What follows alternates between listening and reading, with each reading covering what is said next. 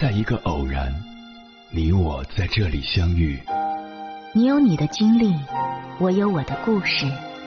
因为彼此的寻觅，我们走到一起。千山万水只为你，捎来谁的秘密？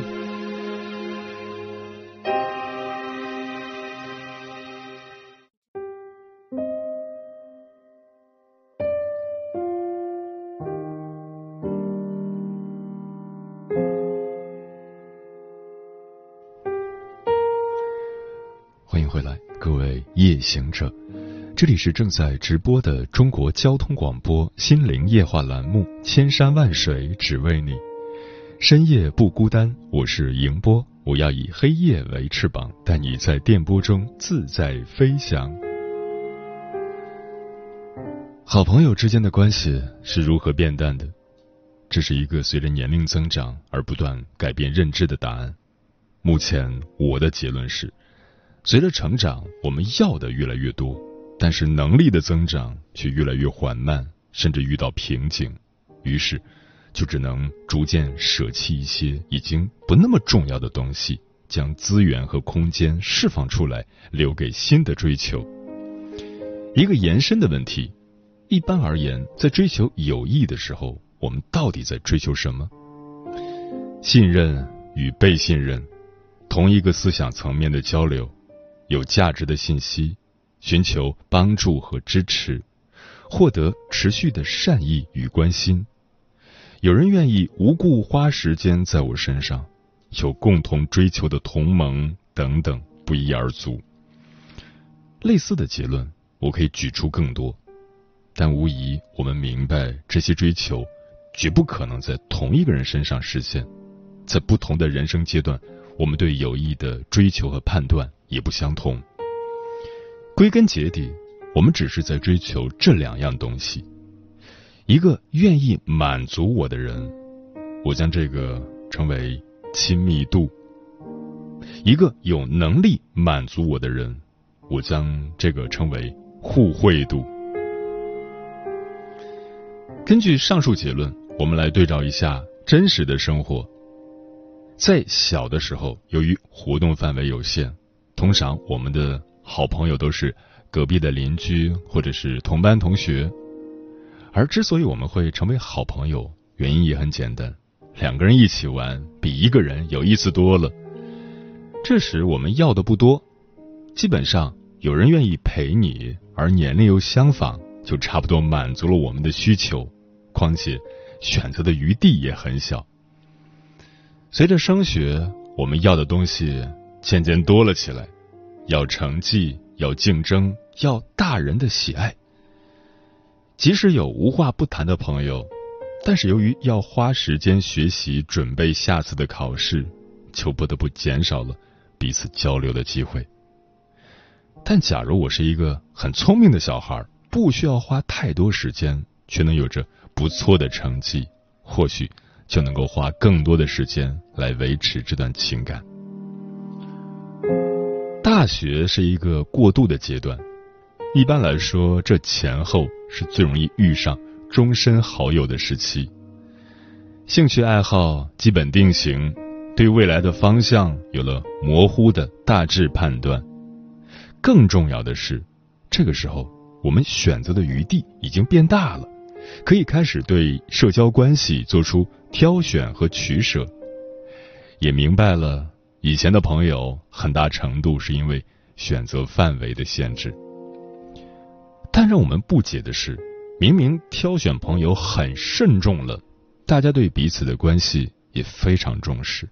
几年之后，好朋友之间的情感还是开始变淡了。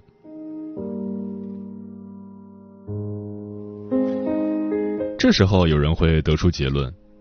大家走上了不同的道路，交集变少，自然就变淡了。这个结论不能说是错的，但其实再直白一点，相当于是在说：我希望在这个领域做出一番成就来，你却无法为我提供必要的人脉资源、知识和经验。而与和你相处带来的愉快体验相比，我现在更想要的是在。该领域的成就，这对我更为重要。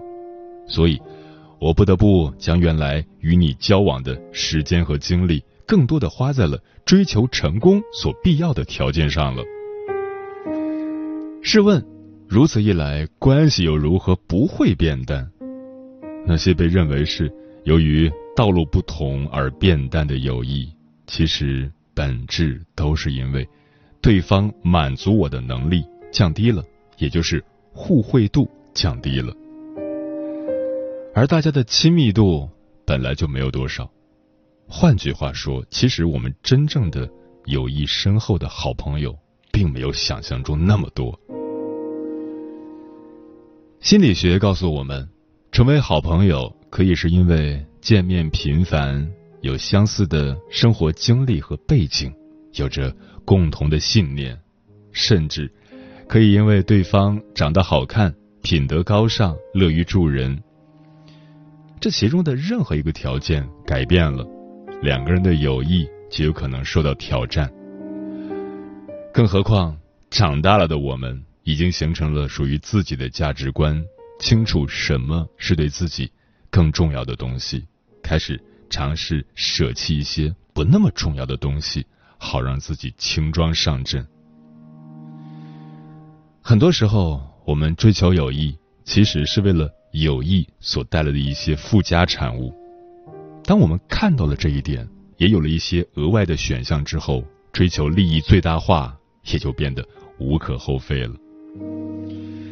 当然，从本性上来讲，我们什么都想要，但就像小时候的玩具一样，假如我足够富有，能够拥有一间很大很大的房子，摆得下我所有的物品，一件也不用丢弃时，留着它。兴许什么时候我会想要拿出来把玩一下，帮助我回忆过往。然而，一线城市的房价一平米好几万块，同样的付出，我可以买最新的苹果产品取悦自己，买礼物送给领导争取高升，参加培训教育提升自己。从这个层面来讲，也可以说是价值观毁了我们的友情。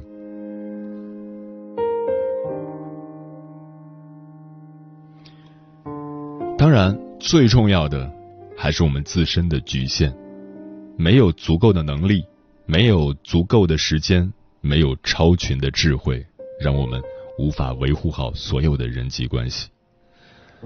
先来说能力，生物学家邓巴曾经有一个研究成果，结论是，我们人类大脑皮层的能力上限是同时维护一百五十人的社交关系，这就是著名的邓巴数字。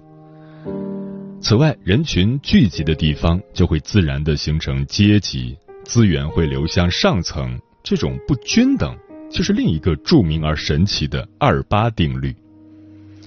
所以在资源不均等、自身有局限的前提下，我们会下意识的将所有的社会关系分为三六九等，也就是心理距离同心圆。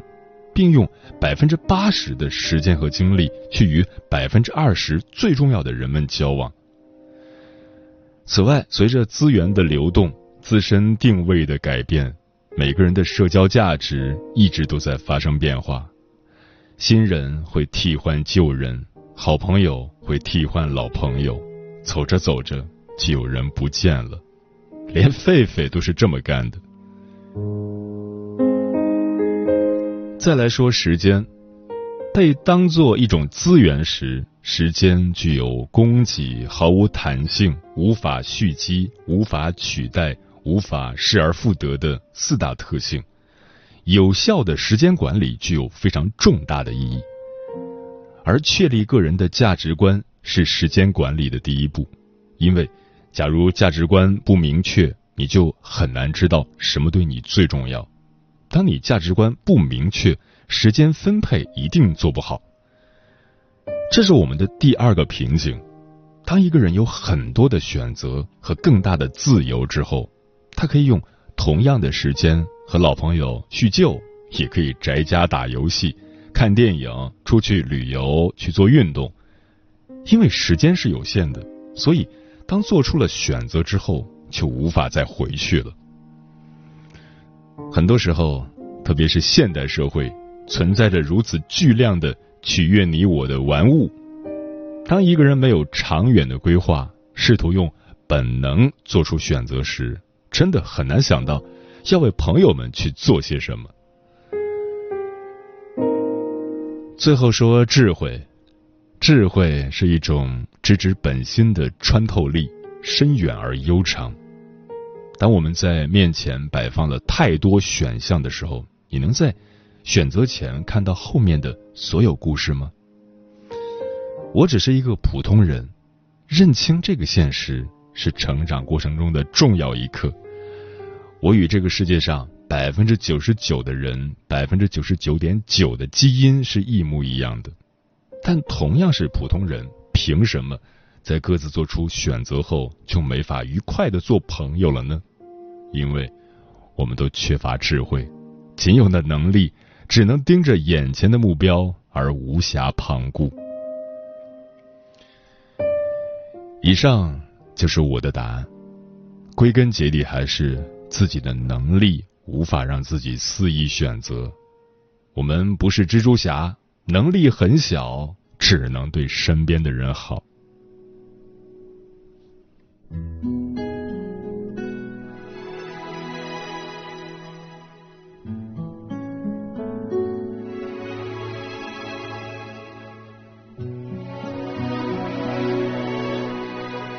春天开的花无声，盼着秋天的金色硕果，前人栽下的。希望的种子，后人来获。夏天的骄阳如火，泛起层层波。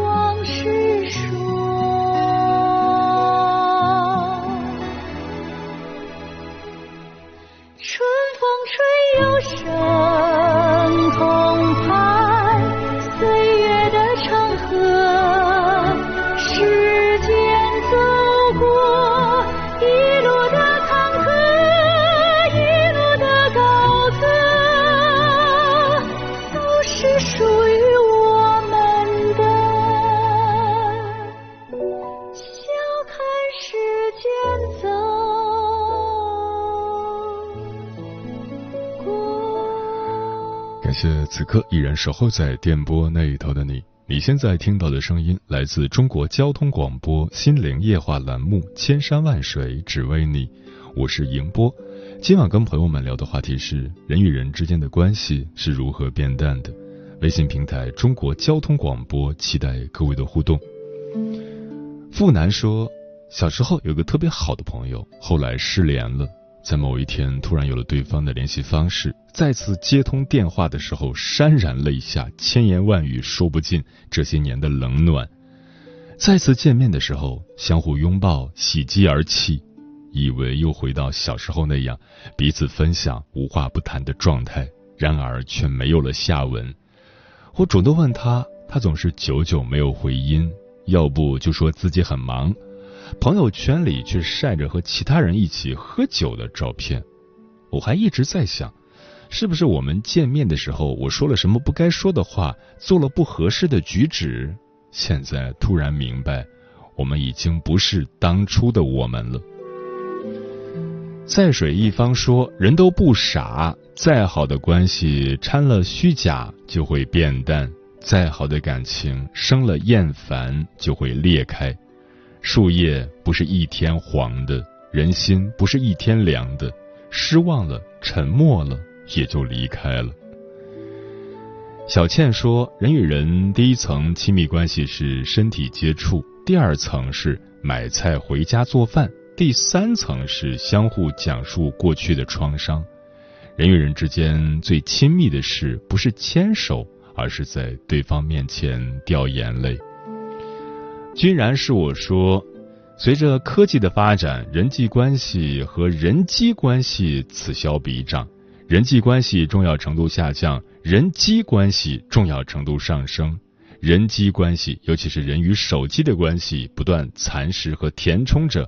我们本该花费在人际关系上的时间、精力和情绪。嗯，人生的吊诡之处就在于，明明是一张熟悉的脸，一转眼再看，已经变得无比陌生。长大后的你，还会怀念童年的生活吗？你最怀念的人又会是谁呢？接下来，千山万水只为你，跟朋友们分享的文章是对鲁迅的纪实性小说《故乡》的解读，名字叫《有些人注定将成为心中永远的回忆》，作者狂人先生。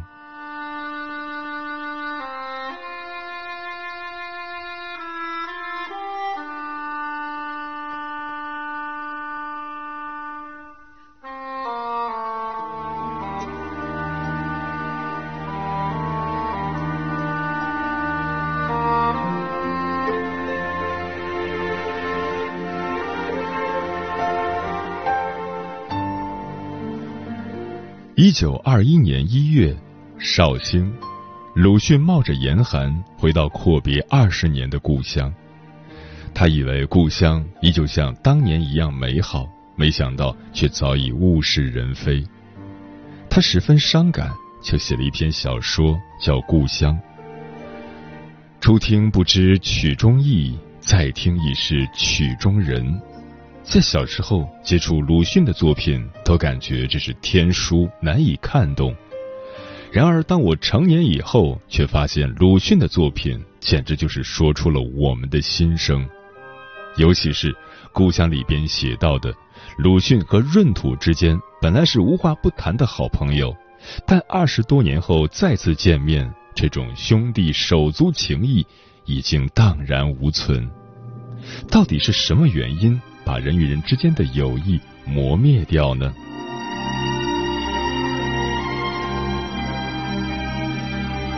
一成长环境不同，在第一次见到少年闰土的时候，鲁迅是一个富二代，虽然衣食无忧，但生活在城里的孩子对于外界的事物本能就有一种期待的心情。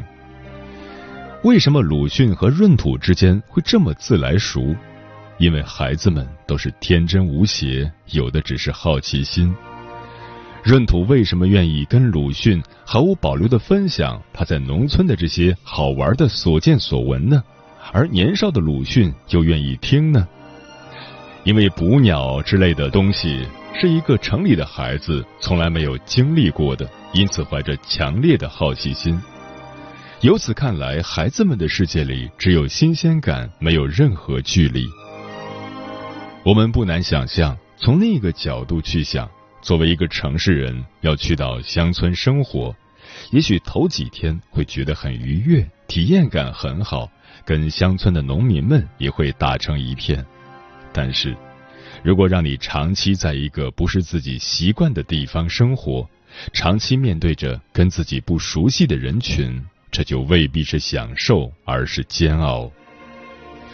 让我们脑洞大开，大胆假设：如果闰土没有离开周家，而是继续跟鲁迅一家人生活下去，他们俩之间的友情能够长久下去吗？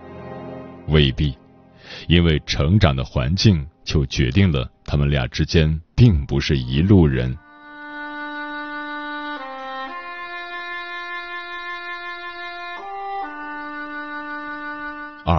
物质生活条件不同。虽然鲁迅后来家道中落，不得不外出谋生，但鲁迅从骨子里就有一种不服输的志气。他坚信学到的知识可以改变命运。在一九二一年搬家的时候，鲁迅已经在北京稳定下来，每个月有固定的月薪，虽然不算大富大贵，但至少能够稳定的生存下去。再看闰土。年少时跟随着父亲到周家做帮工，人到中年时，生活质量并没有任何改善，反倒越来越难。正所谓贫穷限制了想象力，因为整个家族都是贫穷的，有钱人的世界到底是怎么样的，闰土都一无所知。只要能管好自己的温饱，就已经知足了。为什么物质生活条件不同会造就两个人价值观的不同呢？如果你曾经有钱过，后来破产了，你是知道有钱人的世界是怎样的。只要你有追求，总有一天你会满血复活。但如果你本来就是穷人，就会被格局限定，也许根本不可能往更高的方向去想，更不要说努力了。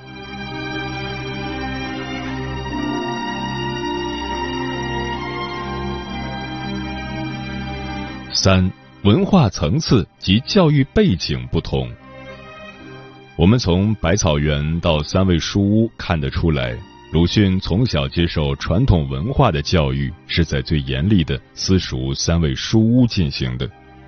正所谓严师出高徒，这注定了在起跑线上，鲁迅的文化水平和闰土并不在一个层次。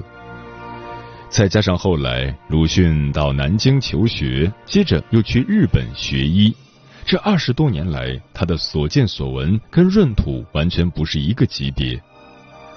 反观闰土，自从离开周家以后，都一直在自己的家乡种田。姑且不说有没有被压迫、苛捐杂税之类的事情，但他的见识也就只有这么多了。也许你会质疑说。不对呀，儿时的闰土不也是懂挺多的吗？没错，但不要忘了，闰土所懂的东西，在他们农村那里也都是习以为常，没什么好稀奇的。但是，你让闰土讲野生动物的医学知识，比如说如何给一只狗看病，他未必能懂。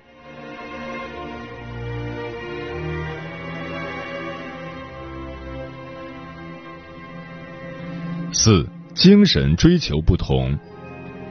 早在一九零七年的时候，鲁迅已经发表过《文化偏执论》《摩罗诗力说》等经典的著作，反复强调立人的精神，发展个体精神。在一九一九年写出第一篇小说《狂人日记》，更是对当下封建礼教制度进行了批判和反抗。相比之下，闰土正是封建礼教制度的牺牲品。他家里有六个儿女，尽管最小的那一个也出来帮忙干活了，但生活依然是举步维艰。闰土希望能改变当下这个局面吗？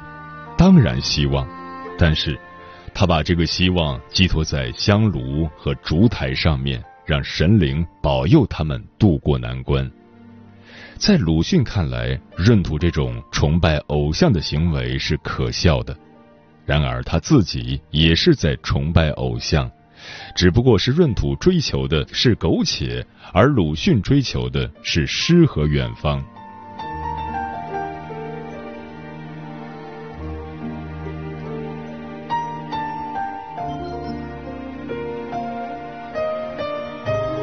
在电影《后来的我们》中。有一句经典的对白：“后来的我们什么都有了，但是却没有了我们。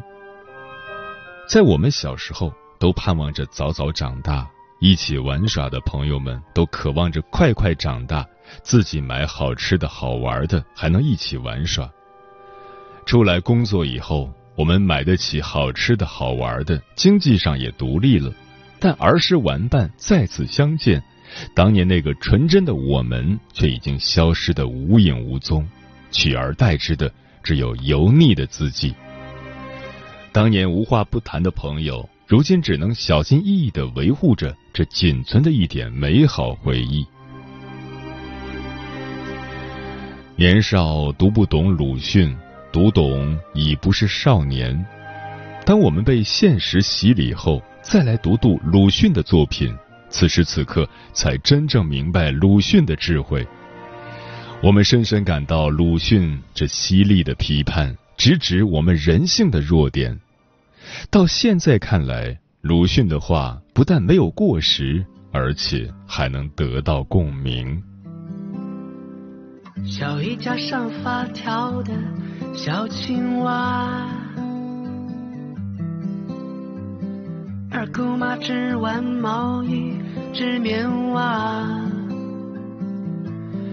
外婆说鸡蛋炒个香椿芽，过日子钱要省着花。三表妹摘来鲜花染指甲，铁环玩泥巴，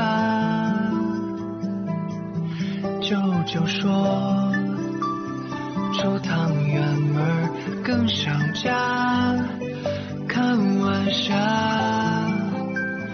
明天该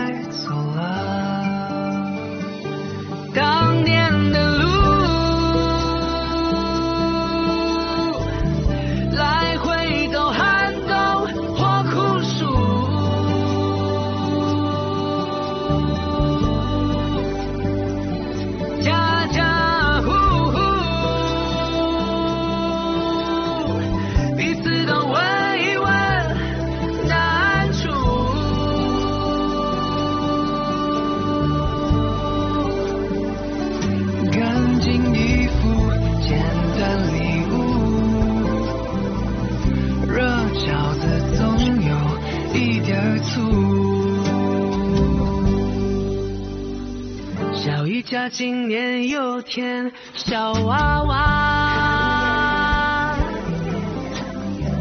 二姑妈烫完衣裳烫头发，舅舅说。时间就像连环画，一眨